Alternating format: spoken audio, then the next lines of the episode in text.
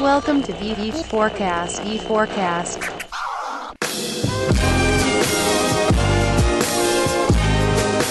Você está ouvindo o V4Cast, um podcast dedicado a entrevistar as reais autoridades brasileiras de marketing, vendas e negócios para ajudar a crescer a sua empresa através de técnicas, ferramentas e estratégias utilizadas por grandes empresas do mercado. Eu sou Daniel Grudzinski. Eu sou Denner Lippert. E o V4Cast está no ar.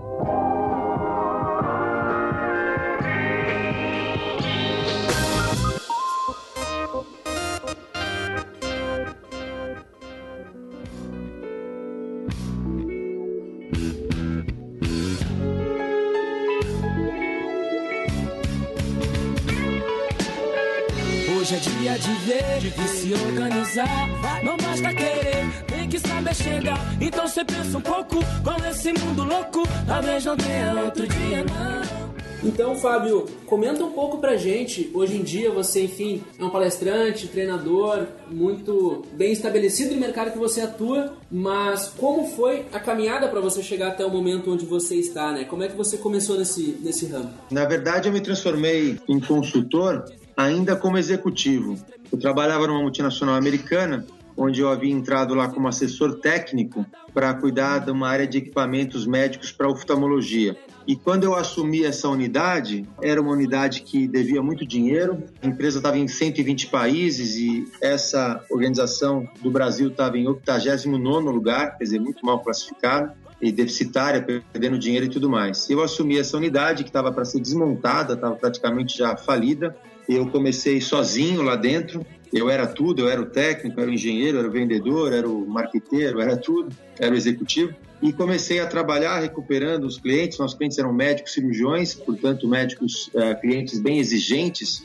E eu comecei a me aproximar desses clientes, entender as necessidades deles, entender as reclamações deles, ouvir com bastante atenção e comecei então a buscar um caminho totalmente focado no cliente. Então foi a primeira grande sacada que eu apliquei naquela empresa, que eu tinha aprendido de certa forma em empresas anteriores onde eu trabalhei. Eu trabalhei desde os 11 anos de idade e aos 16 comecei a trabalhar em empresas grandes já, multinacionais. E aí eu fui aprendendo algumas coisas fundamentais sobre, lógico, é, trabalhar com profissionalismo, ter foco no cliente e tudo mais. E nessa empresa, quando eu entrei, eu via vários problemas na relação com os, esses clientes, que eram clientes muito exigentes, lógico, né? médico, cirurgião, geralmente demanda bastante, é um público que exige muito cuidado para conversar. Eu fui totalmente focado neles, criando novas ferramentas, novas opções de contratos, novos né, padrões de atendimento e serviços e uma nova maneira de vender. E para resumir a história, três anos depois que eu tinha começado lá, aquela organização quando eu assumi estava falida, eu praticamente estava sozinho. Nós tínhamos já 33 engenheiros espalhados por todo o Brasil, vendendo e atendendo esse público exigente da classe médica de alto padrão. E nós éramos já os terceiros melhores do mundo em termos de rentabilidade, satisfação de clientes e market share. E aí, lógico, que chamou a atenção da diretoria internacional como que esse garoto na época, porque eu entrei lá com 20 anos e estava com esses resultados com 23, né? Como é que esse garoto aí entrou no Brasil e reverteu o quadro dessa maneira e colocou a operação brasileira nessa posição de destaque, terceiro melhor do mundo, só perdia para Estados Unidos e Japão, né? que estavam uns 25 anos à nossa frente. E aí começaram a me chamar para né, participar de congressos internacionais, e eu comecei então a assessorar os outros gerentes gerais de outros países como que eu tinha feito o caso Brasil funcionar em termos de gestão, como que eu contratava as pessoas, como que eu treinava, como que eu vendia, como que eu abordava os clientes. E aí que eu virei consultor. Eu primeiro virei consultor interno, ainda executivo dessa empresa, e mais tarde, em 96, eu comecei a receber convites de outras empresas para fazer palestras em eventos sobre gestão da excelência em serviços, principalmente empresas de serviços. E aí eu resolvi abrir a nossa instituição, aqui o nosso a nossa organização, que começou com um nome chamado APMS, Assessoria Profissional. Mais tarde mudou para Fabio Marques Company e nós abrimos as unidades especializadas depois, a Instituto de Excelência em Serviços e mais recentemente a International Excellence Society, que é uma organização internacional agora em busca de né, parceiros que entendem do conceito de gestão pela excelência para a gente certificar outras empresas é como uma prova de que elas realmente têm uma estrutura de excelência para atender seus clientes. Resumindo, é essa trajetória. Um ponto que é legal né, na história atual, Fábio, uh, se puder citar os clientes que vocês atendem e também a, a operação internacional que vocês vêm, vêm construindo, né? Um pouco dos nomes dos clientes que com certeza a galera conhece e como é que está sendo essa expansão internacional nesse momento agora. Muito bom. Alguns clientes que nós, que nós temos atendido, eu vou até tentar lembrar todos para não deixar ninguém de fora, mas nós atendemos aí desde a da abertura da empresa em 96 até hoje 185 empresas aproximadamente. Entre essas empresas nós temos gigantes da, da indústria como Schneider Electric, como Siemens, temos gigantes químicas como BASF, como Dow, DuPont, já atendemos Microsoft, Apple, Citibank, Itaú,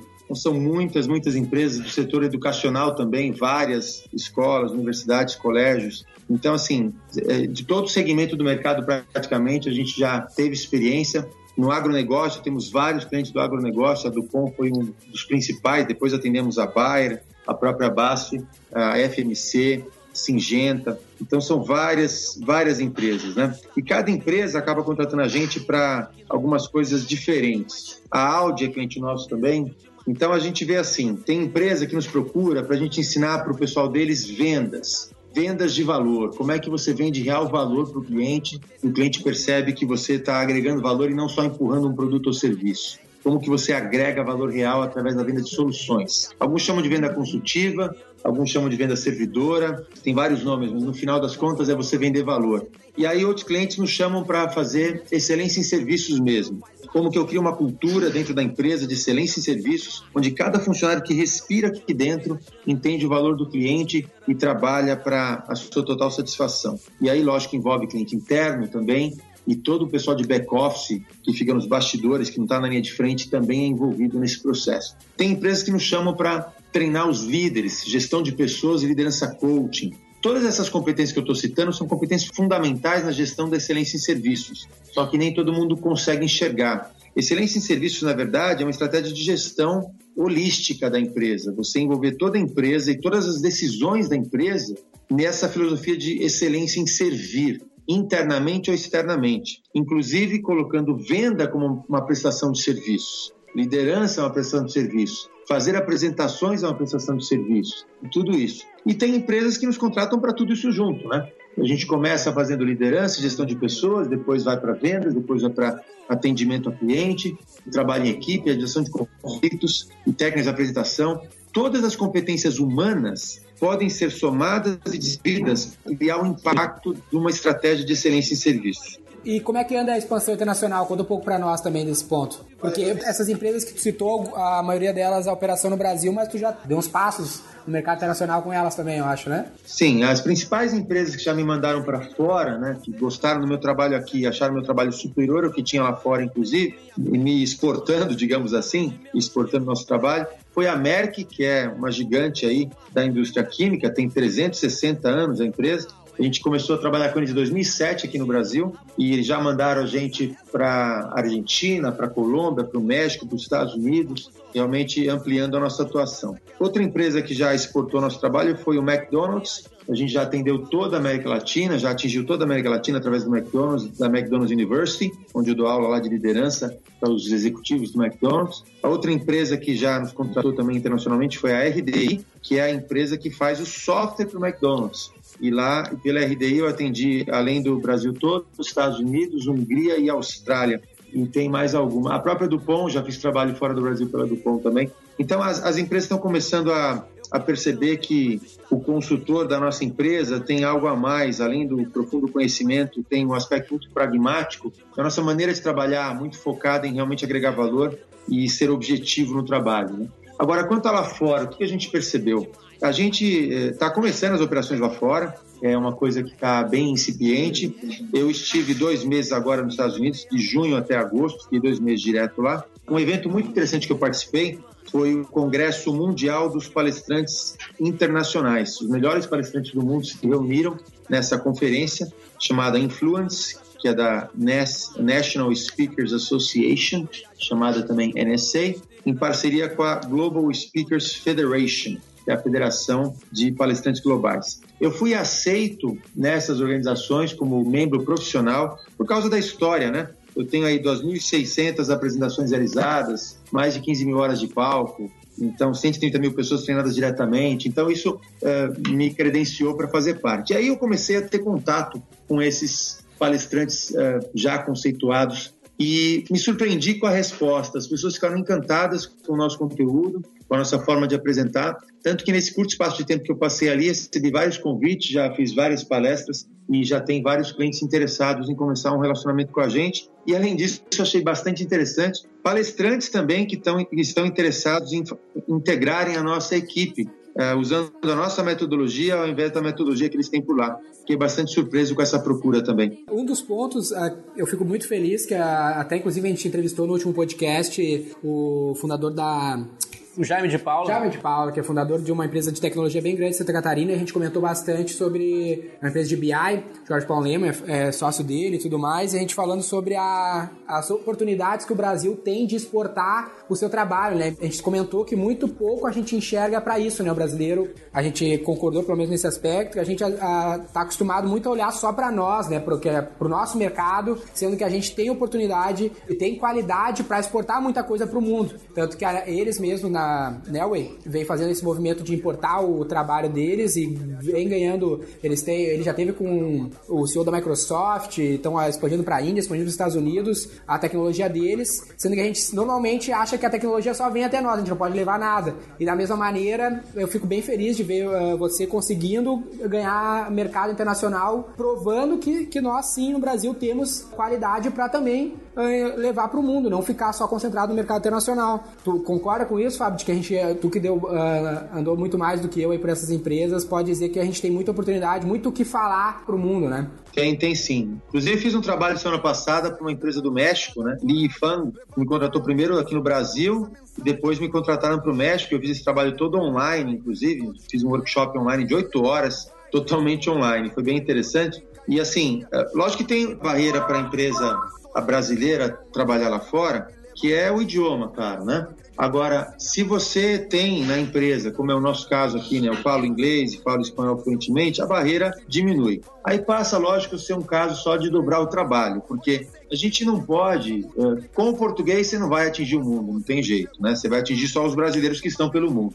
Para você ser uma empresa global, você precisa usar o idioma inglês e o segundo idioma mais usado no mundo é o espanhol. Então, são dois idiomas que a gente tem que dominar para a empresa poder crescer. Isso dobra ou triplica o seu trabalho, né? Tudo que você produz em português tem que trabalhar, tem que produzir em inglês e também em espanhol. E aí, quando você começa a trabalhar com mídias sociais, por exemplo, o desafio aumenta, né? Porque você não pode ter a sua página no Facebook em português e ficar publicando coisa em inglês, que aí o público brasileiro começa a se afastar. Então você acaba tendo que ter uma página em inglês, uma página em espanhol, uma página em, em, em, português. No LinkedIn você vai ter que decidir se você vai fazer tudo em inglês ou tudo em português, ou vai ter que ter duas também. Então, lógico que o trabalho começa a ficar multiplicado, mas é o preço que a gente paga é, do ingresso, né? Para você transformar essa empresa numa empresa global. Tem que ter bastante força de vontade, bastante foco e bastante organização pessoal e profissional na empresa, senão a coisa se perde. Covardia nunca humildade, sei o que eu quero, o que eu quero, eu posso. Um ponto aqui, Fábio, que tu comentando agora, sim, com certeza deve vir na cabeça de quem tá escutando e na minha, que nem tá na pauta, mas é interessante, é que a gente se pergunta, assim, quando vê um, um case como da tua empresa, a questão de chegar em grandes clientes, né? Como que a gente chega, tem muita gente que escuta a gente que vende B2B e fica pensando, pô, eu poder vender meu serviço para uma, pra uma empresa líder no meu mercado, ou chegar numa empresa como a Audi, como Citibank, como a Apple. O que que tu pode dizer pro cara que tá tentando aí conseguir chegar num grande cliente? Qual foi o teu caminho, pelo menos, o que, que tu pode dizer com propriedade, com certeza. Como é que faz para chegar numa conta gigantesca dessa? Bom, é, você precisa realmente se preparar muito bem. Essa coisa da excelência em serviços tem que nascer dentro da sua empresa, acima de tudo, como uma filosofia inegociável, né? Que eu vejo hoje, muita empresa investem muito tempo aprendendo e muito tempo fazendo propaganda e marketing digital e marketing tradicional para atrair os clientes. E aí, quando o, o primeiro cliente é atraído e de repente confia em você, se você não também preparado em termos de excelência em serviços, ou seja, sua capacidade de entregar o trabalho de forma organizada, de forma rápida, de forma confiável e de forma encantadora. Se essa capacidade não existe, você atrai o cliente uma vez só. E aí, esse cliente que vai embora decepcionado, porque As pessoas estão realmente, vocês estão acompanhando isso, cada promessa miraculosa que você vê hoje na internet, em tudo que é propaganda, eles chamam de promessa irresistível. e aí é irresistível, o cliente cai, depois o cliente decepciona e começa a detonar a sua reputação numa velocidade maior ainda do que você tentou construir com a sua propaganda. Então, a minha dica principal é você realmente se preparar muito bem e, e sabe, treinar a sua equipe, tre não economize em treinamento. Economizar em treinamento é o pior pecado que qualquer empreendedor pode fazer. As pessoas são a chave do relacionamento com os clientes, são as pessoas que encantam ou desencantam os clientes. Então você precisa treinar o seu pessoal, educar, treinar constantemente. Não é fazer uma palestra uma vez por ano e achar que está tudo resolvido. Tem que realmente investir, tem que ser assim. Assim como uma empresa química, por exemplo, dedica lá 3 a 5% do seu faturamento anual para pesquisa e desenvolvimento, toda empresa, química ou não, de qualquer setor, tem que dedicar 3 a 5% do seu faturamento anual, pelo menos, em investimento em treinamento do seu pessoal, educação e treinamento, porque esse pessoal é que vai fazer a diferença. Então, você prepara o pessoal e aí, se você está com excelentes serviços na veia, funcionando realmente por todo o seu organismo organizacional, você consegue encarar o desafio de assumir o risco. Foi assim que eu consegui meu primeiro cliente grande, né? Quando eu abri a minha consultoria, gente, eu tinha 26 anos. E consultoria de gestão com 26 anos, não é muito fácil o pessoal confiar em você, entendeu?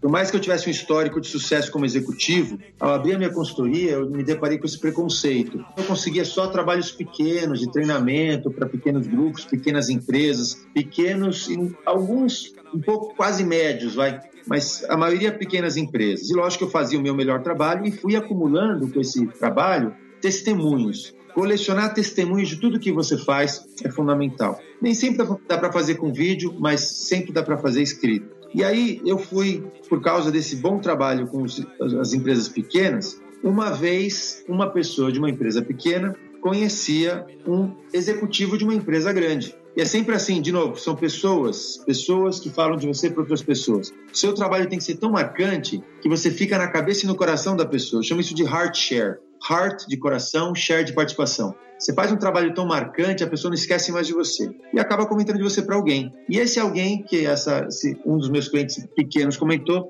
era executivo de uma grande empresa. Me recebeu eu fui lá fazer a reunião. Lógico, quando eu cheguei, ele ficou impactado preconceituosamente com a minha pouca idade. Começou uma, uma maratona de reuniões aí com esse cliente para eu tentar convencê-lo a me contratar para o projeto. Era um projeto grande que começava com 16 palestras. E aí eu fazia reunião e nada, eu mandava vídeo de demonstração e nada, eu fazia proposta e nada dele fechar. E aí um dia eu cheguei para ele e falei assim, o nome era Hugo, eu falei, Hugo, qual é o problema? Eu já vim aqui 18 vezes e você não bate o martelo, o que está acontecendo? Ele falou: Posso ser sincero com você? Eu falei: Pode. Eu olhei bem para ele assim e falei: Seja sincero, cara, fala a verdade. Ele falou: O problema é que você tem a idade do meu filho, Fabio, 26 anos. E meu filho não sabe nem o que quer da vida. Como é que você vai dar consultoria de gestão aqui na minha empresa, né? Eu falei: Se seu filho tem 26 anos, não sabe nem o que é da vida, é problema dele.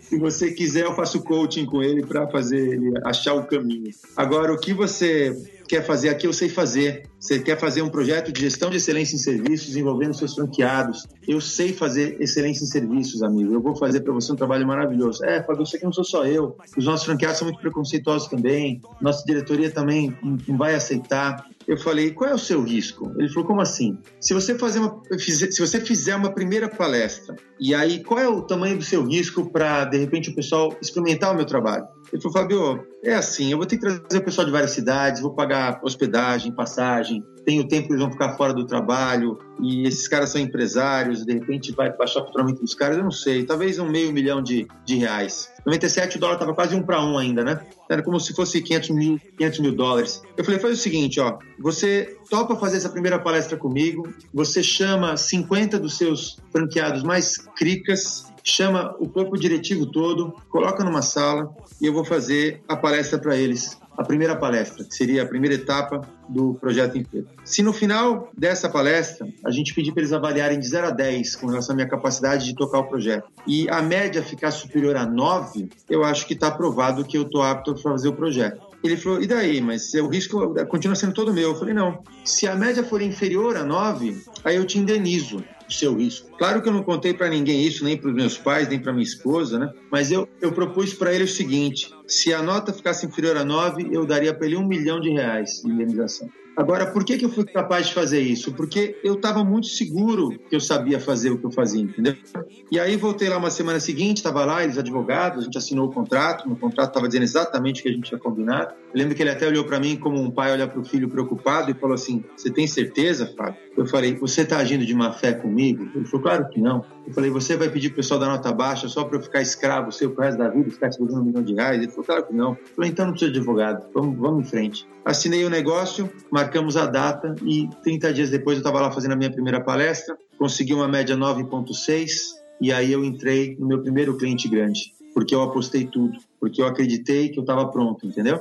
E esse cliente me indicou a Compaq, a Compaq me indicou a Saitel, que era de telemarketing, depois eles me indicaram a Microsoft, aí a Microsoft me indicou o Banco do Brasil, e assim as coisas foram acontecendo. Então, e aí a gente vai para um próximo caso, né? Lembra que eu comentei agora há pouco de hard share, participação de ação? Nunca dependemos de propaganda para conquistar clientes. Todos os nossos clientes vieram por indicação de outro cliente satisfeito. Então não é que a gente nunca investiu em marketing, porque marketing é uma business completa, né? Marketing envolve vendas, atendimento. Agora, propaganda, a gente nunca precisou investir em propaganda, nem um centavo. E hoje é assim, lógico que hoje o YouTube ajuda bastante a gente também, as redes sociais também. Eu diria que 1% dos clientes vêm pelo YouTube e outras redes sociais, mas 99% dos clientes continua vindo por indicação de clientes satisfeitos nossos. Alguns pontos assim, ó, Fábio, que é legal nesse teu depoimento é que primeiro nessa situação que tu te colocou com esse cliente grande na primeira negociação, assim que eu acho que fica como um exemplo para nossos clientes que estão nos escutando, outras pessoas que estão nos escutando e tem um processo de vendas, é como tu quebrou bem as objeções do cliente, né? Que a hora que o cara não, cara, tu é muito novo e tipo contra ser novo eu não tenho o que fazer entendeu? Eu sou novo e não tem como mudar isso. E aí tu se deparou em relação a essa dificuldade, cara, ressignificou na cabeça dele, cara, eu sou novo, teu filho, eh, tenho a idade do teu filho, cara, o problema não sou eu, o problema é teu filho se ele não, não tá preparado. E tu foi lá foi lá e fez, uh, foi quebrando as objeções até o cara não ter o que dizer. Chegou no ponto que literalmente tu falou para ele, cara, te pago um milhão de reais se eu não souber fazer esse negócio, literalmente. E aí é o outro ponto da confiança, né? Como tu tava confiante que, cara, eu vou fazer isso. A gente tava dando um treinamento de atendimento e palestras aqui pro nosso pessoal e a gente tá falando sobre um livro do Dale Carnegie, é, que é uma referência forte sobre palestras, e ele fala, cara, no, tu tem que falar confiante, tu tem que ser um cara confiante, isso é um grande lance da venda, né? Tem muito vendedor que ele age como se ele tivesse te implorando alguma coisa, né? Mas na verdade, cara, eu que tô aqui te ajudando, eu tô aqui, eu tenho algo para te servir, eu tenho como te ajudar, eu tenho certeza, eu tenho confiança que eu posso fazer isso por ti. E eu vou fazer custe o que custar, literalmente. Tu fez isso custe o que custar e provou com confiança que isso era possível. Eu acho que isso é um lance legal da, da galera pegar para replicar. Outro ponto é o lance do cliente grande, né? Todas as oportunidades que a gente tem de falar com empresas que vendem serviços uh, e nossa própria experiência, por exemplo, nosso maior cliente uh, em faturamento, que foi a oportunidade que a gente teve de, participar de um projeto com o Spotify, uh, foi através de indicação. Dificilmente tu vai vender um grande contrato por causa de uma propaganda no Facebook ou no AdWords. O CEO do Spotify não tá lá no Google ou no Facebook procurando uma empresa para contratar. Ele acaba contratando porque o pessoal do meio confia e tudo mais, precisa ter uma relação de confiança do board, da, da equipe dele para chegar. E a gente teve esse case uh, de fazer um trabalho para uma academia pequenininha do Rio Grande do Sul, essa academia nos indicou para uma empresa de São Paulo, essa empresa de São Paulo nos indicou para esse projeto com o Spotify, que foi por causa que a gente fez um trabalho perfeitamente para uma pequena empresa, seja aquele pequeno projeto a gente valorizou como se fosse um grande projeto e acabou nos levando para um grande projeto. Com nós, pelo menos, dificilmente a gente conseguiu entrar em projetos grandes por causa de marketing. Sempre foi por causa de indicação comunicação e todas as agências, empresas de comunicação que a gente teve a oportunidade de trabalhar, é a mesma questão. Sempre projetos grandes vêm por causa de indicação. Então a gente não pode ficar só vendendo trabalho, vendendo, vendendo, perde cliente, perde cliente. Cara, tem que fazer com excelência para que isso te traga um cliente grande. Quer um cliente grande? Faz com, com excelência. Quanto maior o projeto, quanto maior o cliente, maior a necessidade de confiança. E quanto maior a necessidade de confiança, maior o peso de uma indicação. E a indicação vai vir com o peso correto se você realmente serviu com excelência. Não tem cliente pequeno, porque clientes não são empresas, clientes são pessoas. Então, você pode estar hoje atendendo uma empresa que é pequena, mas é uma pessoa que está ali. E essa pessoa, ela pode ser pequena, mas ela pode conhecer uma pessoa que trabalha numa empresa grande entendeu? Então, são pessoas o tempo todo. Esse final de semana, eu ministrei um curso de técnicas de apresentação de alto impacto, que foi uma demanda que começou a aparecer para mim. É, mais e mais as pessoas me pedem para ensinar como se comunicar com alto impacto. E eu fiz uma turma bem pequena, uma turma VIP,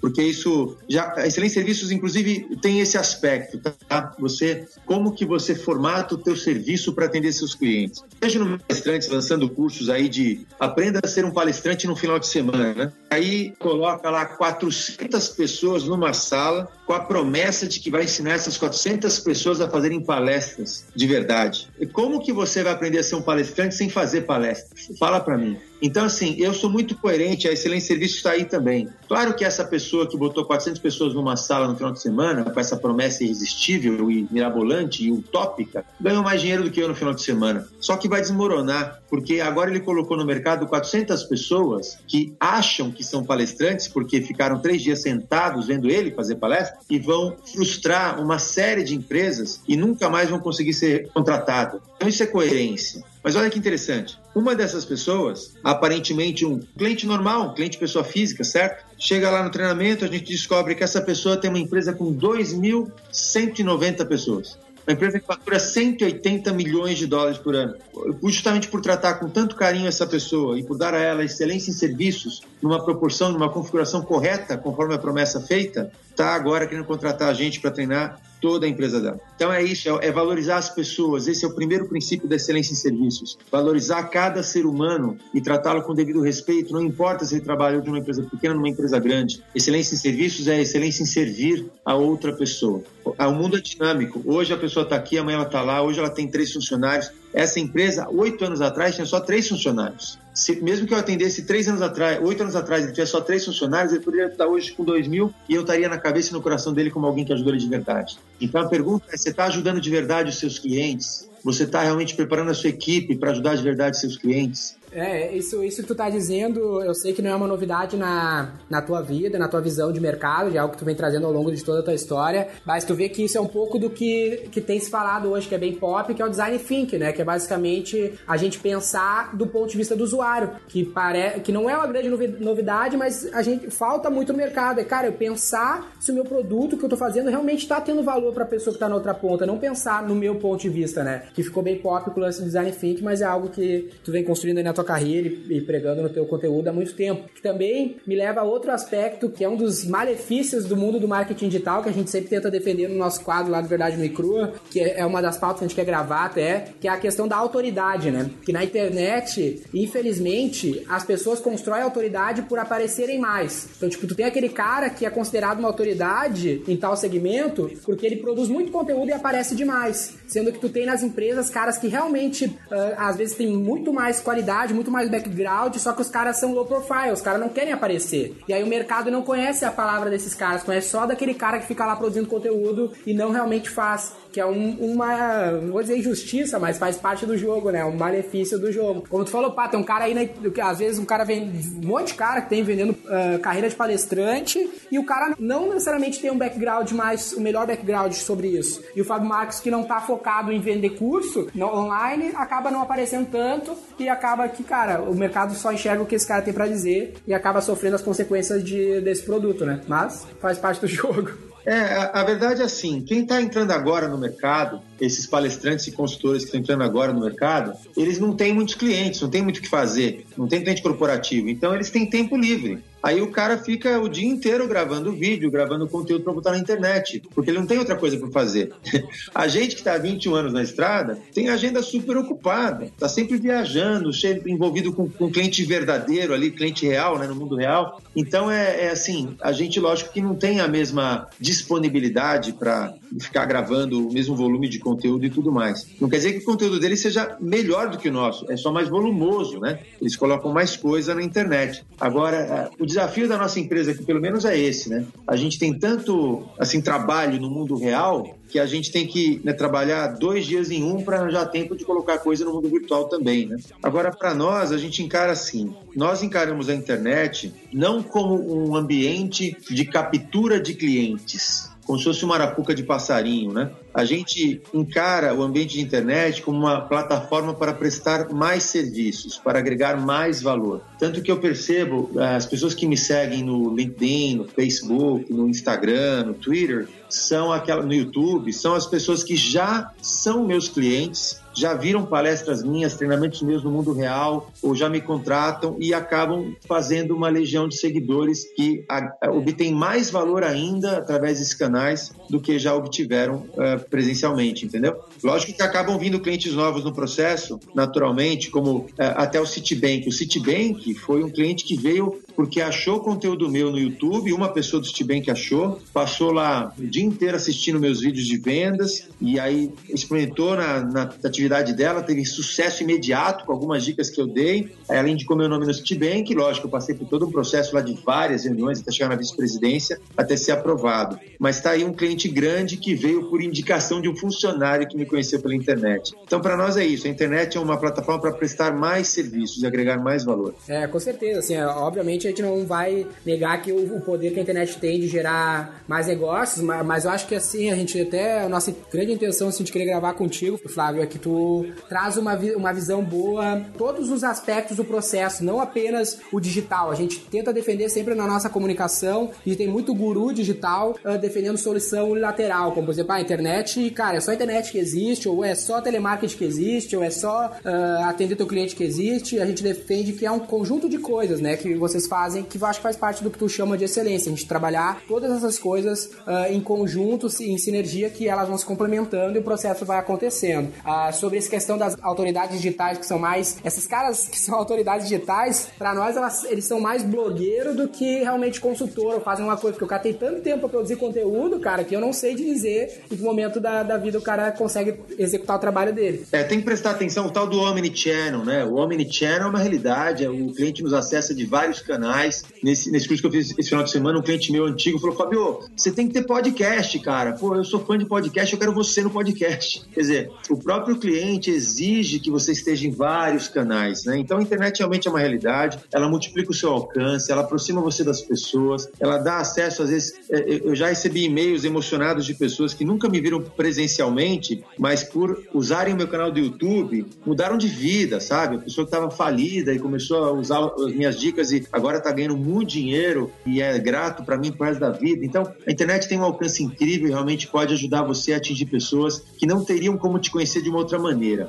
Dito isso, precisamos realmente ter cuidado em estruturar a empresa para que ela não seja só virtual. Tá? Eu, no, no, ano passado, por exemplo, comprei uma solução de webinário de uma empresa americana e aí eu tinha acabado de comprar essa solução, estava gostando tal. Aí eles indicaram, também tudo, tudo eletrônico, né? e-mail marketing, tudo automatizado, indicaram uma outra solução acabei comprando essa outra solução por, por, causa da indicação desse primeiro fornecedor que eu estava satisfeito, né? E essa outra indicação, cara, era uma arapuca desgraçada, uma coisa que não funcionava. Eu perdi, eu gastei mil dólares no negócio a coisa nunca deu resultado, nunca funcionou. E é o tal do suporte que eles venderam né, na, no, no, na, no, lançamento deles, que era um suporte maravilhoso, qualquer coisa era só mandar um e-mail. Eu já mandei 800 e-mails, nunca ninguém respondeu nenhum, entendeu? E aí o que aconteceu? Olha como as coisas são. Eu fiquei tão insatisfeito, frustrado, perdi o dinheiro, né? Por causa dessas, dessa segunda, desse segundo investimento que eu fiz, que isso afetou a imagem do primeiro aquela primeira empresa de quem eu comprei estava satisfeito, aí eu, eu pedi ajuda para eles, né? Porque eles endossaram aquela oferta deles, eu pedi ajuda para eles resolverem a minha questão. Mas, de novo, é uma empresa tão virtual, tão virtual, parece que não tem ninguém trabalhando lá. Você tenta ligar, ninguém atende, você passa um e-mail, só vem os automatizados, não tem ninguém de verdade olhando para o teu caso. Resultado, não renovei com essa primeira empresa também mudei de fornecedor. Então, até a primeira empresa, que teoricamente os serviços deles são, funcionam muito bem, por eles terem endossado uma outra empresa que presta um serviço horrível e eles não terem nenhuma pessoa de verdade, um ser humano, para dar atenção para o cliente insatisfeito, perderam. E eu não falo mais de, deles para ninguém. Ao contrário, só, logicamente, contraindico. É, com certeza. Uma coisa que está bem clara, assim, até pela nossa conversa, pelo que a gente pôde discutir, é que o processo de atendimento ele é fundamental não só na aquisição de um novo cliente, mas ele tende a ser tão fundamental quanto durante o processo de prestação de serviço, durante o, o, momento em que o cliente está realmente consumindo de você. Sabe que somente quem pensa fora da caixinha vai buscar um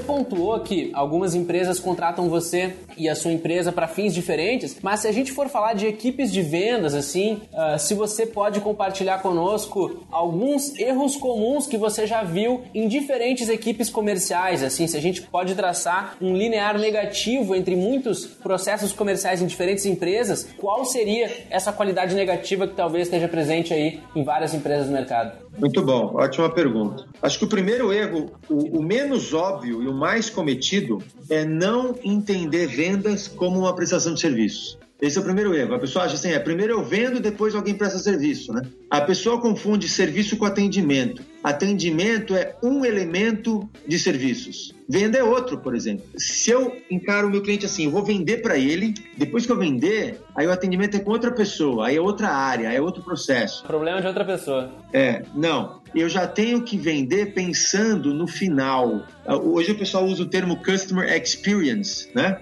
Customer Experience para lá, Customer Experience para cá. Agora tem especialista em Customer Experience. Na verdade, tudo isso é, é, é, um elemento da excelência em serviço. Excelência em serviço começa assim: eu justamente penso, foco no cliente, tá? Quem é o meu cliente? Ótimo. Que experiência esse cliente quer viver? Aí começa lá, Customer Experience, é um elemento da excelência em serviço. Que experiência esse cliente quer viver ou tem que viver para ficar satisfeito comigo? Eu, vendedor, tenho que já pensar nisso, na experiência total do cliente, não só na experiência de, de compra dele, na experiência total. Então, quando o vendedor não encara vendas como serviços, é o primeiro erro mais crasso e não óbvio. Um erro óbvio é aquele, claro, de abordar o cliente como se estivesse pedindo um favor. Né? Liga para o cliente, ô fulano, aqui é o, é, o, é o Daniel da V4, eu queria uma oportunidade para mostrar o meu trabalho por, né? Só falta falar, pelo amor de Deus, Virgem Maria, né? Eu quero uma oportunidade. A oportunidade de ambos os lados. Eu, quando ligo para o cliente, eu falo assim, aqui é Fábio Marques, eu sou da Fábio Marques Compre, do Instituto de Excelência Serviços. Nós temos ajudado centenas de empresas a dobrarem as suas vendas e a encantarem seus clientes. Nós temos certeza que, conversando com o senhor, a gente pode achar um caminho para ajudar você também. Quando você gostaria de falar com a gente? Quer dizer, eu estou oferecendo para o cara uma oportunidade para ele também ganhar dinheiro. Então é, é muito importante que eu não estou pedindo esmola, eu estou oferecendo uma oportunidade. Lógico que eu não posso uh, passar isso muito para outro lado e virar arrogante, né? Olha, estou ligando porque se, se, o senhor não me atendeu, o senhor é um burro. Tem... Claro que não, mas a gente tem que ter autoconfiança de que realmente você está oferecendo uma oportunidade. Agora, atenção, gente. Da onde vem a autoconfiança legítima? Porque tem autoconfiança fingida, tem autoconfiança de fachada. Da onde vem a autoconfiança legítima para você abordar o cliente com total autoconfiança e realmente não decepcioná-lo depois? Vem do seu preparo e do preparo da sua equipe. Se você não tem uma cultura interna de excelência em serviços que envolve treinamento constante, capacitação constante das pessoas, não só em como fazer o trabalho técnico, mas em como fazer a venda, como fazer o atendimento, como trabalhar em equipe, como estabelecer padrões de excelência no que você faz, você não vai ter autoconfiança legítima, ok? Então, precisa ter o vendedor, ele tem que entender, ele está prestando serviço, primeiro. Segundo, ele tem que ser altamente capacitado. Ele tem que pensar qual é a experiência ideal que o cliente precisa viver. Então, o que, que eu tenho que aprender, o que, que eu tenho que estudar, como que eu tenho que me preparar para eu poder servir o meu cliente muito bem. Isso envolve conhecer tremendamente a área interna da empresa. Eu não sou só um vendedor, não, importa se eu sou funcionário ou terceiro. Eu tenho que saber como a empresa funciona por dentro, porque é isso que vai atender o cliente depois que eu vender para ele. Então, eu tenho relacionamentos bons com o pessoal interno, ou eu trato eles como primos pobres. Eu trato todo mundo com respeito na empresa, eu entendo o que eles fazem, eu entendo a dinâmica dos processos, eu me esforço para ser o melhor aluno que eu posso ser na minha empresa. O vendedor tem que ser o melhor aluno de todos, porque ele representa a empresa desde, do, desde antes do cliente comprar da empresa. E aí ele vai realmente se preparar para atender o cliente. Então, tem várias coisas que a gente pode fazer. E outra coisa, um erro fundamental, já que a gente está tentando apontar umas falhas comuns que eles podem evitar, você não vai conquistar mais clientes de forma duradoura só prometendo melhor, né? melhorando a sua promessa irresistível. Você precisa garantir uma entrega encantadora. Eu costumo resumir assim: venda valor e entregue excelência. E aí, se você vender valor e entregar excelência, você vai fazer fortuna. Porque cada cliente que vier vai ficar com você. Com certeza, é exatamente o ponto que a gente bateu de não precisar de marketing. Quando tem um produto vencedor, esse produto realmente vai levar a empresa, vai fazer a empresa gerar mais indicações e mais vendas. Até o ponto sobre o vendedor, assim, é uma unanimidade aqui no V4Cast podcast, quando a gente conversou com o Jax da Dell ou com outros profissionais de marketing e vendas, sempre se bate no valor que o profissional de vendas tem, né? Até o Jax mesmo fala, bom marqueteiro tem que passar pela área de vendas, porque a venda é a cara da empresa e o cara tem que saber de vendas e um pouco do que a gente percebe no, no teu discurso, no teu livro e tudo mais, um, um, um pouco da, do que se fala de venda consultiva, é um pouco que a gente tenta falar para o nosso cliente até, é que ele tem que tratar o vendedor como se ele fosse um consultor na área dele, que o cara tem que ajudar o cliente no processo de atingir o objetivo, não tá ali para empurrar um serviço. A gente fala, por exemplo, no segmento de academias, que tem uma dificuldade tremenda em, montar o sistema comercial, porque o cara, tipo, gera um lead lá, eu quero marcar uma aula, o cara, aí, Fábio, tu quer marcar uma aula aqui? E aí, ao invés de eu ligar pro Fábio e falar, ô Fábio, me conta qual é o teu problema, cara. Ah, eu não consigo ganhar massa muscular por N motivos aqui. Pô, cara, as pessoas não conseguem ganhar massa muscular por esse, por esse, por aquele motivo. Então ela me ajuda com o problema antes de me fazer uma venda, né? Não ficar só me empurrando um produto como se fosse uma feira. Eu acho que o vendedor de. O problema da feira, eu acho que é o problema da venda. A pessoa quer vender que nem vende em feira. Quer comprar maçã, aqui tem maçã.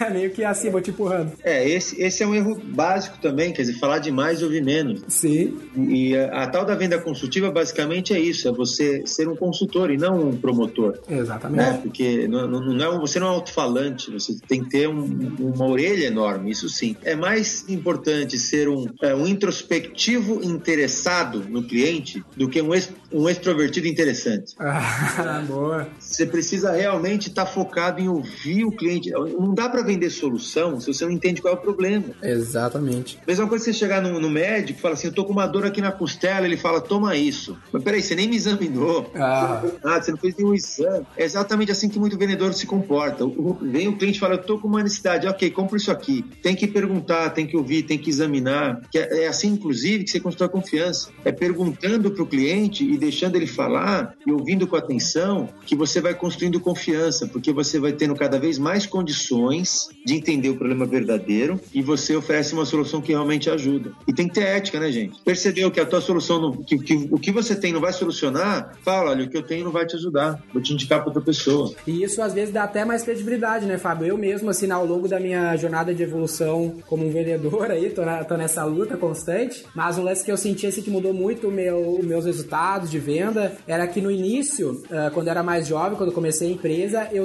eu pensava no meu PowerPoint. Queria ter o PowerPoint vencedor. e aí eu chegava numa reunião de venda e eu ficava, cara, tava ansioso pra mostrar meu PowerPoint. Cara, vamos parar todo mundo agora, vamos focar nesse PowerPoint que eu trabalhei para fazer. E com o tempo, estudando sobre vendas e tudo mais, eu abandonei o PowerPoint. E eu, cara, chego numa reunião de vendas sem nada. Me conta, me conta qual é o teu problema. E a partir do que o cara me fala, aí eu vou falar, cara, vamos falar sobre esse esse ponto. E aí, cara, o resultado mudou completamente, sem precisar do maldito PowerPoint.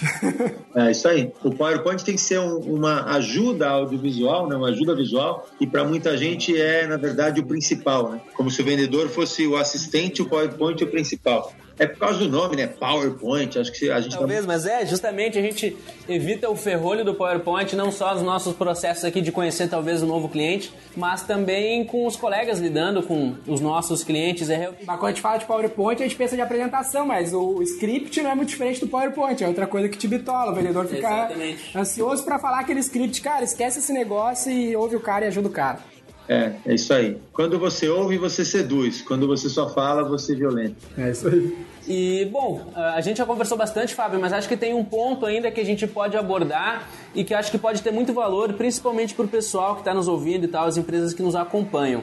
O que, que você poderia dizer assim para empresários que estão nos ouvindo agora e que talvez saibam que tem alguns desses problemas que a gente falou aqui na empresa deles, mas que buscam atingir um processo de excelência, assim? Quais são algumas dicas práticas, quem sabe, que a gente poderia sugerir para essas pessoas poderem é, começar a trabalhar um cenário diferente dentro da própria empresa? Acho que a primeira coisa que eu acredito que o empreendedor, o empresário deve fazer é realmente ter um objetivo maior, sabe? Não pensar em curto prazo, ganhar dinheiro essa semana e pensar sim em construir uma empresa perene, uma empresa que vai durar muitos anos. Esse pensamento de longo prazo já começa a mudar um pouco a cabeça do empreendedor, ok? E aí ele vai começar a entender o seguinte: eu não quero ganhar dinheiro com, com esse cliente agora, eu quero ganhar dinheiro com esse cliente por muitos anos. E eu quero que esse cliente vire minha força de vendas. Então eu quero que esse cliente fique encantado comigo. Eu preciso então garantir que eu vou dar a esse cliente uma experiência extraordinária. E não há como dar ao cliente uma experiência extraordinária com pessoas medíocres. Eu preciso transformar as minhas pessoas em pessoas extraordinárias. E as pessoas não, fi, não se tornam extraordinárias por osmose ou, sabe, naturalmente. É preciso um esforço consciente do empreendedor, do empresário, estabelecendo programas de educação e treinamento continuado, constantes com essas pessoas, entendeu? E lógico, em termos de lideranças, os líderes têm que ser envolvidos para pensar quais são os pontos de contato que os clientes têm com a minha empresa então, tem contato na hora da venda, tem contato na hora que é, é, é postado alguma coisa na mídia social, tem contato com a minha, é, o meu folder, o meu site, agora principalmente com as minhas pessoas. Quantas vezes o cliente entra em contato e com, através de quais canais o cliente pode entrar em contato com a minha empresa? E com isso formar uma impressão sobre a minha empresa. Ok. As pessoas que trabalham comigo e que estão trabalhando nesses diversos pontos de contato, como que eu posso capacitar essas pessoas, então, para que elas façam uma prestação de serviço totalmente focada em ajudar o cliente a encontrar a solução para os seus problemas? E aí é um bom começo. E aí, lógico, procura ajuda especializada, tá? Você pode encontrar muita coisa, faça você mesmo na internet hoje. Você pode, no meu próprio site, no meu YouTube, tem lá 200 vídeos. Você pode você mesmo uh, aprender e depois repassar para os seus funcionários. Agora, além dessa parte que você tem que fazer mesmo, é legal que o próprio líder se envolva na excelência em serviços, na, no processo de capacitação da equipe para isso, busca ajuda, vai atrás de um consultor especializado nisso, vai atrás de, um, de uma consultoria especializada, é dinheiro bem aplicado. Da mesma forma que o pessoal investe com facilidade dinheiro em propaganda, eu vejo, é muito engraçado isso. Às vezes um empresário pequeno vai lá e compra um, um computador novo, né? 5 mil reais o computador novo, bonitão tal vai lá, gasta rapidinho no computador. Às vezes não usa nem 10% que o computador pode fazer, nem sabe usar o computador direito, mas está comprando, né? Pô, computador novo, cara, bonitão, vou comprar. Aí você fala que ele vai gastar 5 mil reais para treinar 20 pessoas dele em excelente serviço, ele fala, não, muito caro os 5 mil reais. Uhum. Entendeu? E essas pessoas podem fazer esse cara ganhar 200 mil, 2 milhões de reais, ou perder tudo isso, né? Então, e assim, desde as coisas mais simples, cara, vai atrás de livros. Uma vez um cara comprou meu livro, sabe o que ele escreveu? Eu achei muito interessante. Não sei se você chegou nessa parte do livro, Daniel. O cara que escreveu assim: já ganhei 180 mil reais com o seu livro, Fabio. Chegou nessa parte? O cara comprou o livro, aí ele mandou um e-mail assim: Fábio, seu livro já me deu 180 mil reais em lucro aqui na empresa. Aí eu respondi ele: me explica melhor. Eu estou no capítulo 5, mas só com as ideias que eu já apliquei aqui na minha gestão, eu ganhei 180 mil a mais em lucro na minha empresa. Ou seja, dá para ele usar esse dinheiro e treinar todo mundo 10 vezes. Então, às vezes um livro, um livro já te abre o caminho sobre excelência de serviço, já te ilumina. Aí você contrata um treinamento para deixar o pessoal assim realmente motivado e capacitado. Invista nas suas pessoas, começando por você. Excelência de serviços não é uma perfumaria, excelência de serviços é uma estratégia que a Disney usa há muitos anos, que a FedEx usa há muitos anos, que o Albert Einstein usa há muitos anos. É uma estratégia que cria valor para a companhia. Todas as empresas que têm uma estratégia de excelência em serviços implantada, essa empresa lucra mais e tem um, um volume de clientes fiéis muito maior. Está provado isso. Então, tem que parar de achar que é, uma, um assunto assim, soft skills. Não, é um assunto hardcore mesmo. A estratégia é, é o cerne da, da organização. Está na hora da gente se profissionalizar nisso. É ótimo. A gente aqui na V4, a gente implementou um hábito nesse quarter de estar tá fazendo treinamento toda semana, sexta-feira, seis horas, tem um treinamento para a galera. E além de disponibilizar esse treinamento, tentar melhorar cada vez mais ele, a gente mede, eu acho que é um lance bem importante também, que é medir o resultado desse treinamento, encontrar indicadores. O Fábio mesmo fala disso no livro dele, fica aí para o pessoal consultar como a gente pode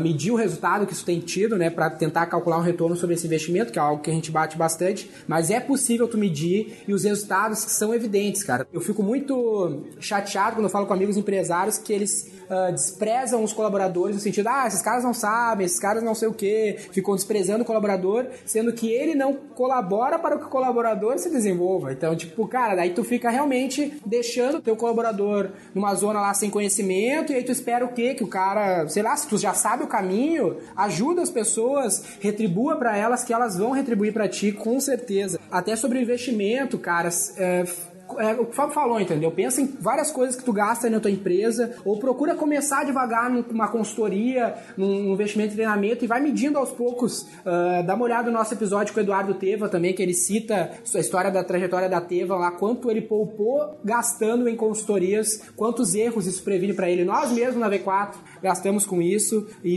e vem mudando a nossa vida. Às vezes a gente acha, conforme a gente vai avançando na vida do no nosso negócio, a gente acha que agora a gente tá pronto, agora o negócio tá redondo, mas cara, nunca tá.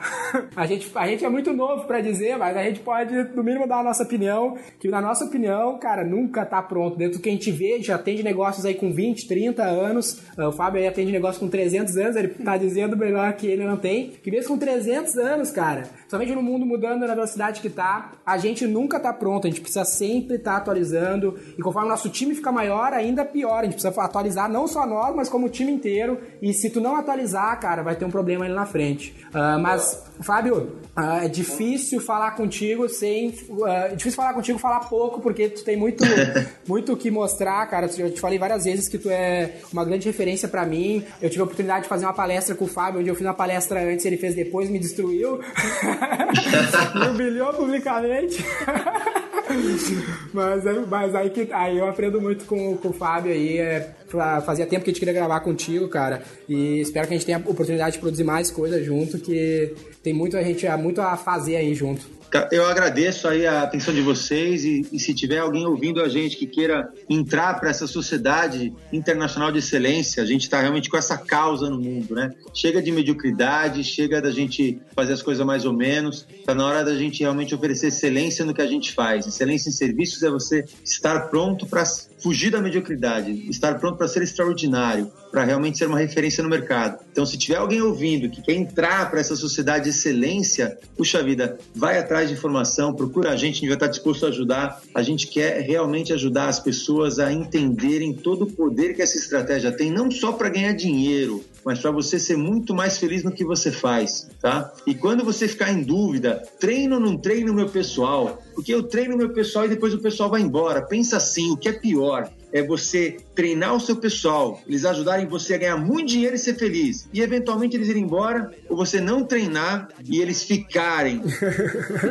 detonando a sua empresa porque não sabe atender os clientes. É, então, pensa direitinho, tá? É natural que os melhores, talvez um dia ou outro, alcem voos maiores, porque de repente a sua empresa ficou pequena para eles. Mas enquanto eles estiverem com você, trabalhando com excelência, eles vão te ajudar muito, muito mais do que 100 caras sem treinamento, ok? E tem mais um dado para terminar. Tem muitos estudos que provam, num ambiente de crescimento as pessoas ficam mais tempo. Então, se a sua empresa promove crescimento para os seus funcionários, eles ficam mais tempo e mais fiéis a você. Com certeza. A gente até atesta embaixo, cara. Acessa lá o, o site do Fábio, um site feito pela V4. Então, a gente tem que atestar mesmo. E, mas com certeza, assim, o que o Fábio tem para ensinar, para mostrar, vai levar a tua empresa para outro patamar. É isso aí. Daniel, obrigado. Daniel, muito obrigado. Obrigado pelo teu tempo e até breve, eu digo. Tá bom? Grande abraço. Desejo a todos saúde e sucesso sempre. Igualmente. Tchau, tchau.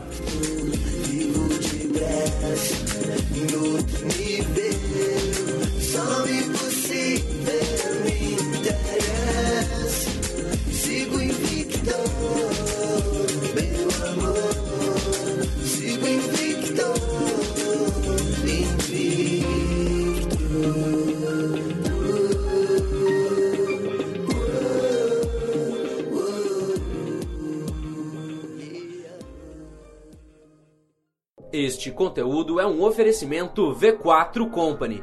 O nosso negócio é vender o seu.